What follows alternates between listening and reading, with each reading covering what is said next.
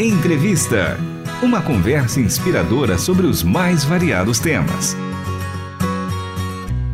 Olá, eu sou Michele Gomes e está começando mais um episódio do programa Entrevista. Estamos praticamente numa série com Rubinho Pirola para entender mais sobre o movimento da Reforma Protestante. Dia 31 de outubro celebramos 506 anos desse movimento que impactou toda a sociedade e todo mundo. Rubinho, que bom tê-lo com a gente para mais um episódio para a gente continuar a nossa conversa e para o nosso público entender melhor como que esse movimento impactou uma sociedade que na época não sabia ler, mas que teve acesso né, a todas as informações que ele defendia baseadas nas escrituras. Seja mais uma vez muito bem-vindo. Olá, Michele, muito obrigado por, pelo privilégio de continuarmos esse assunto tão gostoso, né, prazeroso e desafiador para a igreja, que é a reforma protestante. Mas respondendo a sua questão, como é que o campus universitário, de onde Lutero havia proposto as suas 95 teses, né, defendidas com unhas e dentes contra os desvios da cristandade da época, da igreja, a única igreja que se conhecia, e vale a pena nós dizermos Michele, que ele nunca pensou em sair da Igreja Católica. A ideia era realmente mudar, né? Reformar, reformar a cristandade não, não havia ali nenhuma intenção, vamos dizer assim, de criar um, um reino próprio, né? É, ser ele um novo papa, dentre outros. Teve uma época que nós tivemos três papas simultaneamente disputando o poderio da igreja, mas isso é outra história, também ligada aos desvios de antes da reforma. Mas, respondendo então a sua pergunta, uh, no século XV, mais ou menos 100 anos, nem isso, antes de Lutero, Deus levanta um sujeito que, para mim, eu, eu, costumo brincar, eu que fui professor de design gráfico por muito tempo, que o meu santo de cabeceira era o Gutenberg. Gutenberg. Que foi alguém fundamental, eu diria, para o que Deus iria fazer no século seguinte. O Gutenberg, numa penada só, você se lembra com a sua invenção de de criar tipos móveis ou letras móveis, né, que, que ajuntadas, reajuntadas, permitiria o, a impressão tipo carimbo para as pessoas que não conhecem muito bem, né, inventando a tipografia, deixando a área ser impressa em relevo sobre o, uma demais, as demais superfícies né, de, um, de, uma, de um plano, de uma página, uh, ele de imediato quebrou, é, determinou o fim do monopólio da igreja como produtora e distribuidora de ideias. Eu não sei quantos dos nossos ouvintes já assistiram aquele filme O Nome da Rosa ou leram o romance de Humberto Eco. Eu, li, eu assisti, que, maravilhoso esse filme. Antes da imprensa, nós tínhamos as oficinas de copistas. Uma pessoa lia um texto e vários padres, agentes da igreja, copiavam à mão e era assim produzidos os livros da época. Ora, Deus levantando Gutenberg tira esse monopólio da igreja e aí nós vemos que Lutero sabiamente se vale dessa invenção e mais, é interessante, esse homem que era piedoso, um homem de oração, diligente no estudo das escrituras, tinha uma inteligência fantástica para a época.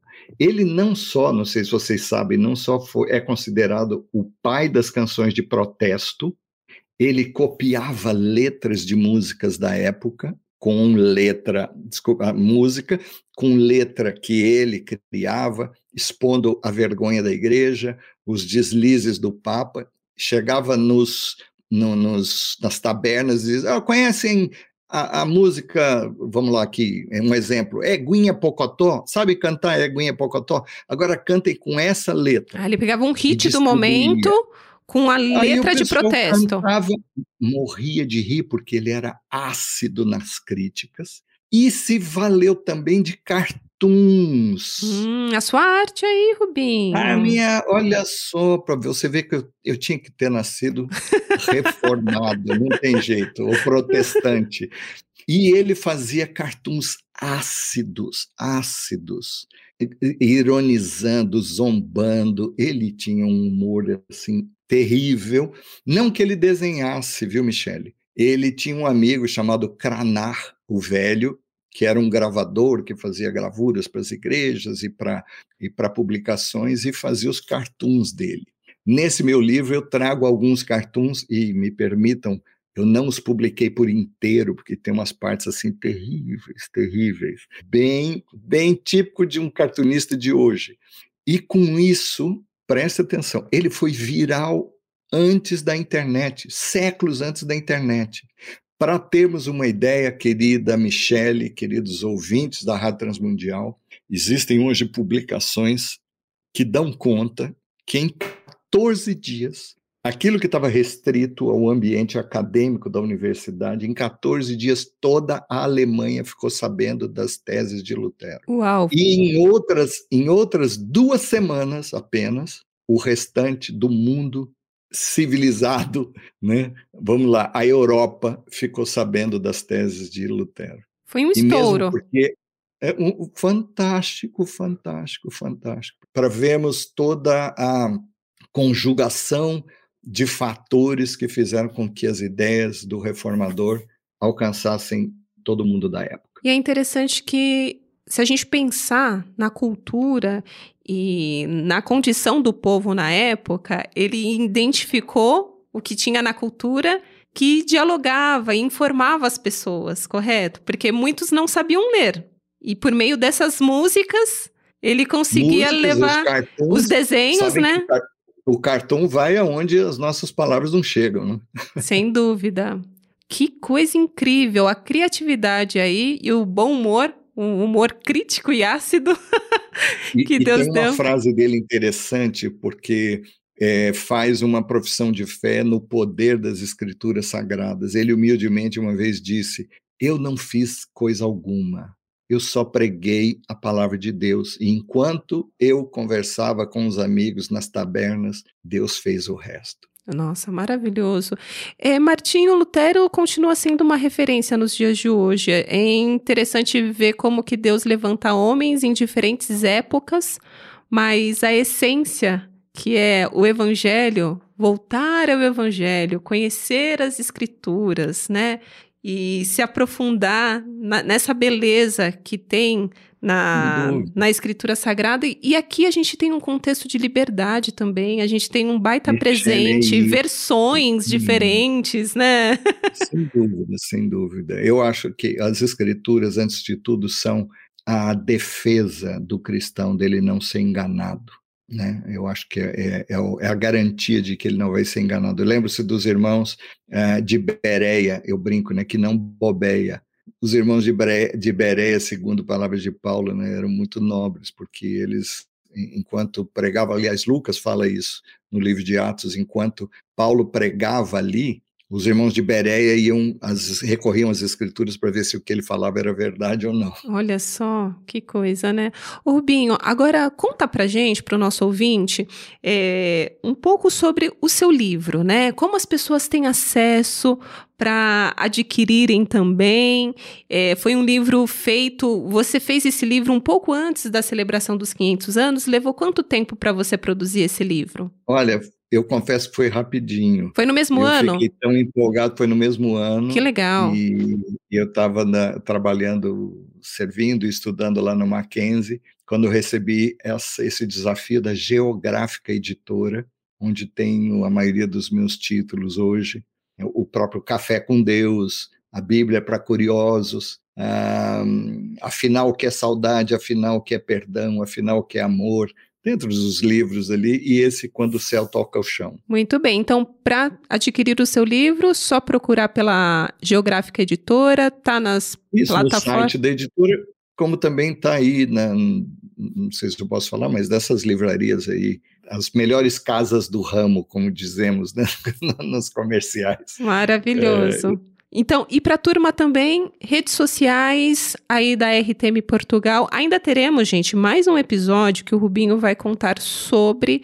é Portugal, né? Como que a, o movimento se chegou lá ou não, e tem uma história interessante de um jovem português ligado aí à Bíblia, mas esse episódio a gente vai fazer separado.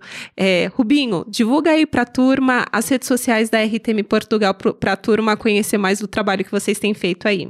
Quem quiser ouvir a nossa bela programação da Rádio Transmundial, no bom português, isso é brincadeira minha. Né? Hoje nós sabemos que nós temos uma língua só, mas com diferentes versões. Né?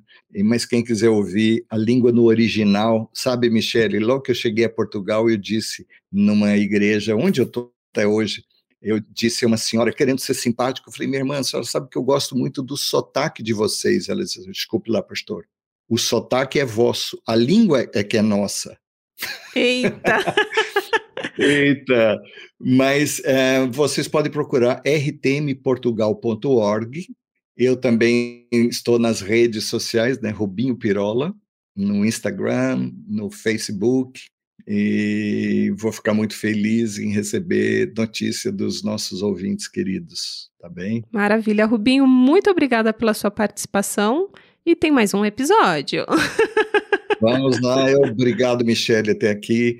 Obrigado pelo seu carinho e todos os nossos companheiros amados da Rádio Transmundial do Brasil. Nós que agradecemos. Hoje, produção e apresentação deste programa foi feita por mim mesma, Michele Gomes, e trabalhos técnicos Luiz Felipe Pereira, Pedro Campos e Tiago Lisa. Até o próximo Entrevista.